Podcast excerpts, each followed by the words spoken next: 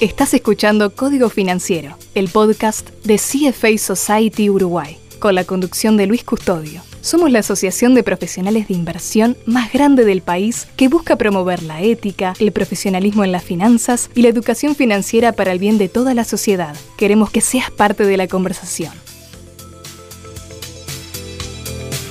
Hola, bienvenidos a una nueva entrega de Código Financiero el podcast de la CFA Society de Uruguay.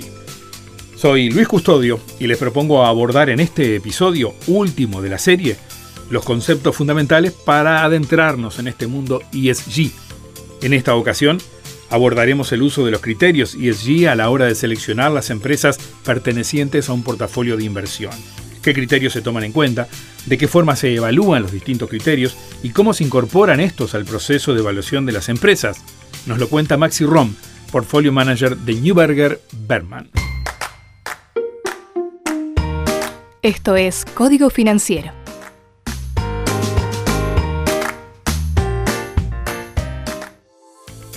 A medida que se va a un proceso de unificación y consenso acerca de los criterios de qué hacen a que una empresa cumpla con los requisitos necesarios, quienes intentan construir portafolios que cumplan con estos criterios se enfrentan a desafíos importantes a la hora de evaluar el nivel de cumplimiento de cada una de las empresas. Prestemos atención a lo que nos cuenta Maxi Rom. Bueno, sin duda las exigencias en cuanto a ESG investing son cada vez mayores. Vemos cómo sigue evolucionando el sistema de valores de los inversores, cómo evolucionan las regulaciones y por supuesto cómo evoluciona la situación global que presenta distintos desafíos.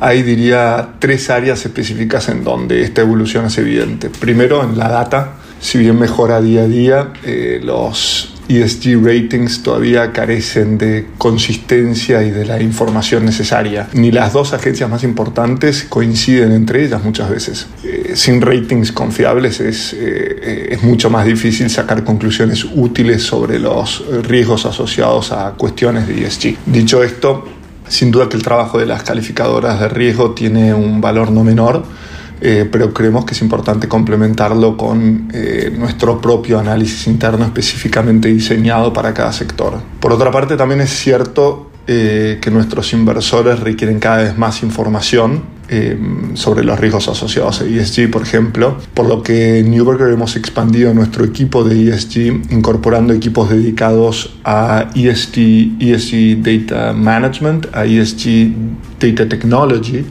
y a ESG Reporting. Así que eso primero. En segundo lugar, a nivel regulatorio, diría que Europa sin dudas ha liderado los avances en inversiones sustentables, pero eh, varios otros países, inclusive hasta cierto punto Estados Unidos, también están avanzando en la misma dirección. En Newberger apoyamos fuertemente el International Sustainability eh, Standards Board, IS, SB y sus estándares. De hecho, hemos contribuido durante el proceso de elaboración de dichos estándares. Eh, también formamos parte de otros grupos como PRI, como el Net Zero Asset Managers Initiative eh, y como el Institutional Investors Group on Climate Change, todos con objetivos y roles complementarios, diferentes pero complementarios y por lo tanto igualmente importantes. Finalmente a nivel producto, eh, el tercer elemento, a nivel producto es evidente que eh, los inversores cada vez más requieren que sus inversiones sean consecuentes con eh, sus valores. Por lo tanto, en Newberger, Newberger Berman hemos lanzado una serie de fondos enfocados en ESG quienes toman decisiones de inversión cuentan con el desafío de tener que cuantificar el impacto de cumplimiento de cada una de las variables en el valor de la empresa. A continuación, podremos escuchar cómo se incorporan estas variables al proceso de evaluación y cuáles son los aspectos a considerar. Nosotros creemos que es importante integrar nuestro análisis ESG teniendo en cuenta el impacto financiero que puedan tener los riesgos y las oportunidades identificadas. En Newberger Berman hemos desarrollado una herramienta interna, la llamamos The Newberger Berman Industry Materiality Matrix, que nos permite identificar los elementos ESG específicos para cada una de alrededor de 70 industrias diferentes. Dicho esto, en general los factores ESG identificados son parte del proceso de evaluación y por sí solos es, es muy raro que determinen que una empresa debiera ser excluida del portfolio. En un mundo cada vez más integrado, la colaboración entre partes involucradas es cada vez más importante. En este caso, las empresas y analistas trabajan en conjunto para asegurar que el dinero de inversores que buscan empresas que cumplan con componentes ESG sea bien aplicado. En esta oportunidad, Maximiliano nos cuenta cómo se da esta colaboración. En Newberger Berman y específicamente en el equipo de Global Equity Megatrends, interactuamos activamente con los líderes de las empresas de nuestros portfolios, incluidos sus directorios. Es importante porque nos permite justamente asegurarnos de que nuestros socios operativos promuevan las prácticas ESG que son importantes para nosotros y para nuestros inversores. En definitiva, el capital que gestionamos pertenece a nuestros inversores y sus beneficiarios. Cada industria en general y cada empresa en particular cuentan con distintos desafíos a la hora de encarar los problemas de gobernanza, sociales y de medio ambiente.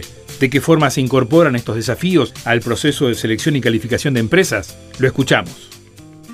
Bueno, como mencionaba anteriormente en Newberger Berman, hemos desarrollado nuestro Materiality Matrix que nos permite ver los distintos riesgos ESG por industria.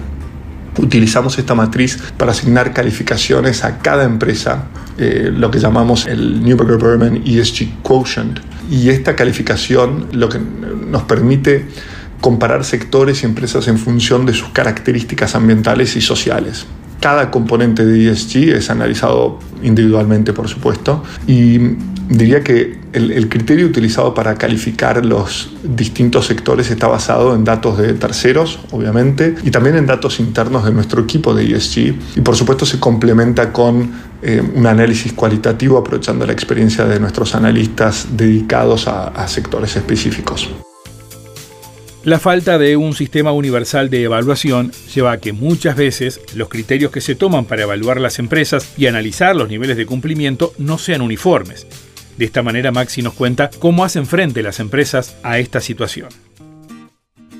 En Newberg Government tenemos objetivos yo diría, bien ambiciosos con respecto a la reducción de emisiones de carbono y a la transición energética necesaria. Nuestro propio sistema interno de ratings, de ESG ratings, evalúa más de 4.000 empresas, incorporando riesgos y oportunidades vinculadas al cambio climático, entre otros factores. Además, diseñamos una herramienta específicamente enfocada en los riesgos vinculados al cambio climático llamada Climate Value at Risk, y por último también hemos diseñado otra herramienta llamada Net Zero Alignment Indicator para monitorear el progreso de los distintos emisores de las distintas empresas hacia las metas eh, de emisión cero que hayan identificado. Esta última métrica, Net Zero Alignment Indicator, la diseñamos en colaboración con algunos de nuestros clientes más importantes. Es sin duda un camino largo, no hay dudas, pero en general vemos que muchas empresas avanzan satisfactoriamente hacia las metas propuestas. Y a pesar de parecer contraintuitivo, muchos portafolios de cumplimiento de ESG incorporan empresas de combustibles fósiles. ¿Qué criterio aplican aquellos que justifican esta inclusión? Escuchemos a Maxi Rom.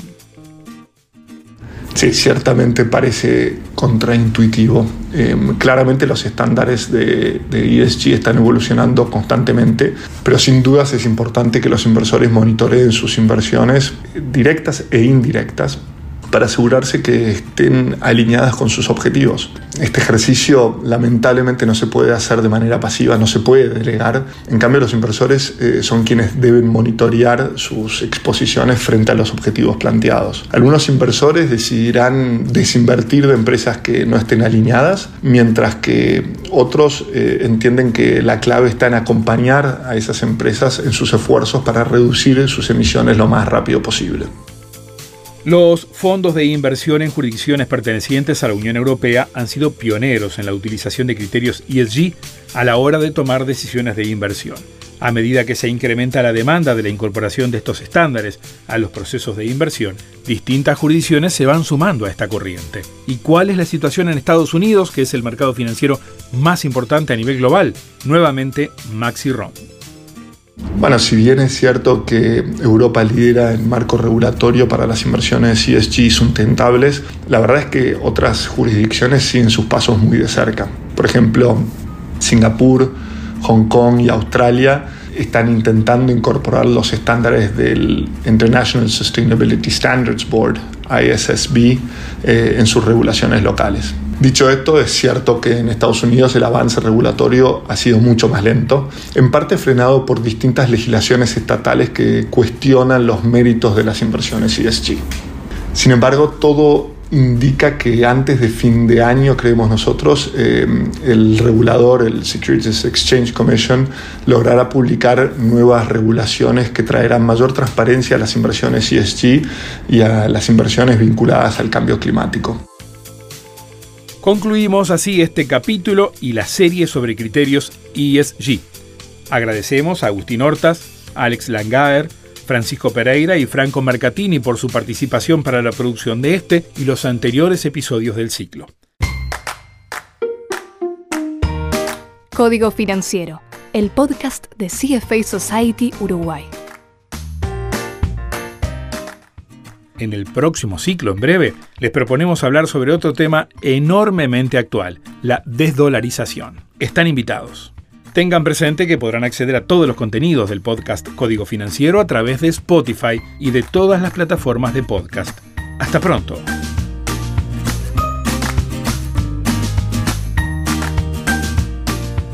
El contenido de Código Financiero es generado por los miembros de CFA Society Uruguay. Producción y diseño de sonido, UICAST.